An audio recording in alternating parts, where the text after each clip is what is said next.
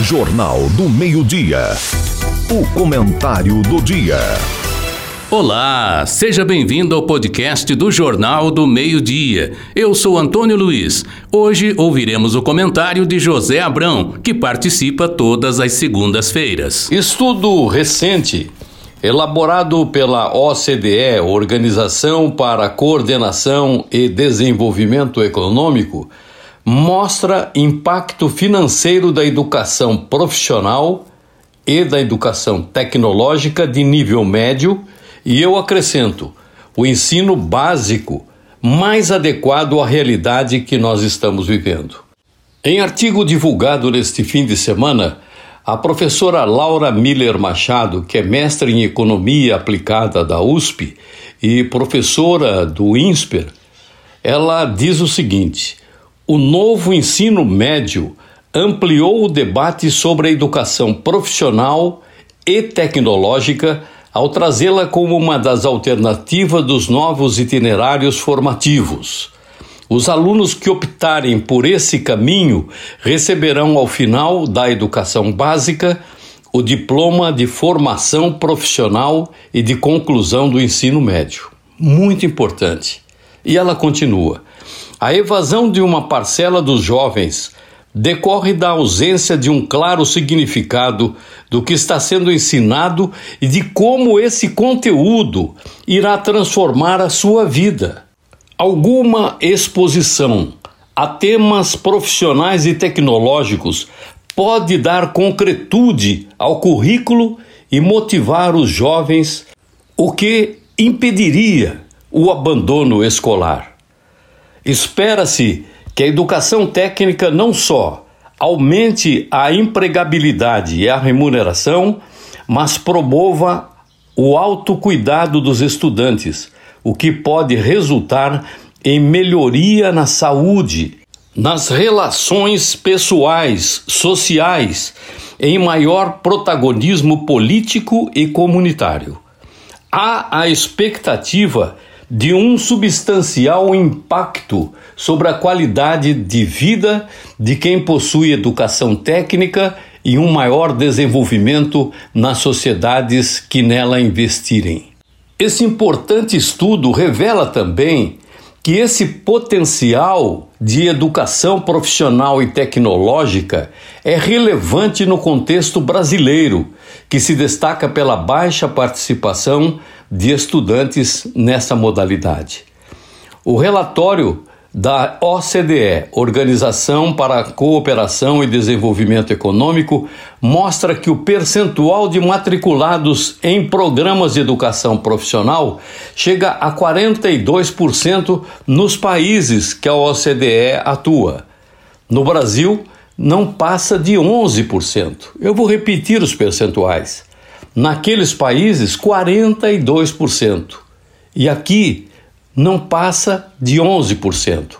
E a professora Laura Miller chama a atenção para que há muito espaço para a disseminação da educação profissional e tecnológica e realça que o novo ensino médio irá em parte preencher essa lacuna. Um estudo lançado nesta semana pelo INSPER realizou uma revisão sistemática na literatura sobre o Brasil e as estimativas do impacto privado da educação profissional e tecnológica de nível médio sobre a empregabilidade e a remuneração dos alunos envolvidos. A análise de 76 projeções presentes em 16 estudos criteriosamente selecionados, corrobora a relevância da formação técnica de nível médio para a inserção no trabalho e a ampliação de rendimento dos trabalhadores. Vejam, meus amigos, é, é muito importante. Não é só para educadores, isso é para todos nós é que lidamos de alguma maneira com a educação, é, com algum meio de desenvolvimento e até mesmo com cuidado do futuro dos nossos filhos, netos.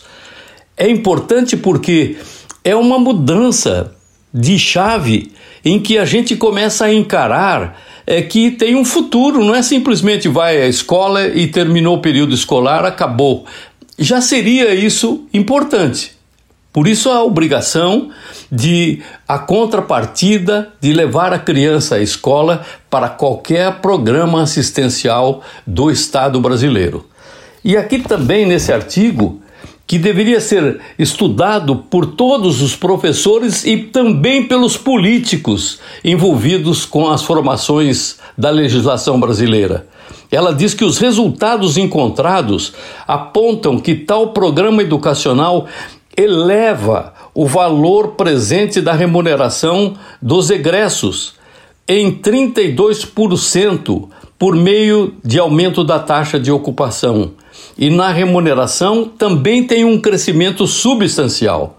A conclusão do estudo sugere recomendações para a política pública.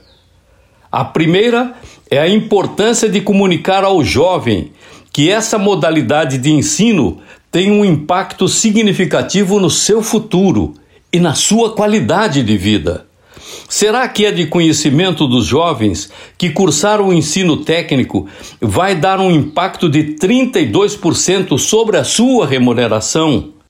E a segunda é a urgente necessidade do aumento da oferta dessa modalidade de ensino.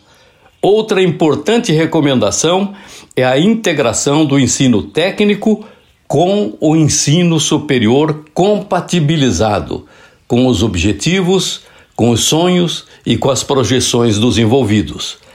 Idealmente, quem tem um curso técnico deveria ter maior facilidade e menor custo para adquirir uma educação superior na mesma área. Diz ela, por exemplo, cursos de nível técnico poderiam permitir a dispensa de cursos de nível superior ou assegurar créditos adicionais. O egresso do curso técnico já tem uma série de habilidades que o dispensaria de diversas disciplinas de nível superior ou requeriria esforço reduzido. E conclui: em suma, urge o aumento da oferta do engajamento dos jovens no ensino técnico de nível médio. Estamos atrasados em pensar uma política curricular de transição do ensino médio para as faculdades técnicas e de um ensino superior mais modular e fluídico. E é enfática ao dizer: só temos a ganhar se pensarmos seriamente nisso. Tenho dedicado um bom tempo nos meus últimos anos nessas questões da adequação da nova educação brasileira para a nova realidade do mundo. E a gente às vezes vai deixando passar, e as crianças estão indo para a escola não como uma oportunidade, mas como uma obrigação. Não como um cenário possível de melhor qualidade de vida, de melhoria das condições suas e da sua própria família. Elas vão para a escola porque está na sua rotina, tem que ir para a escola. E é uma grande oportunidade a gente oferecer uma perspectiva para que as pessoas tenham motivação de, ao ir para a escola, ir buscar elementos que vão constituir a base da sua vida, das suas oportunidades, da realização de seus sonhos e dos seus projetos. Faço aqui um apelo aos educadores, aos legisladores, aos estudiosos, aos profissionais da área, para que a gente reflita, pense para o que chamou a atenção a professora Laura Miller ao dizer que não podemos perder mais essa oportunidade. É isso que a gente tem que projetar, primeiro na nossa consciência e depois na realidade que vamos criar de forma conjunta todos aqueles envolvidos direta ou indiretamente com a educação do nosso país.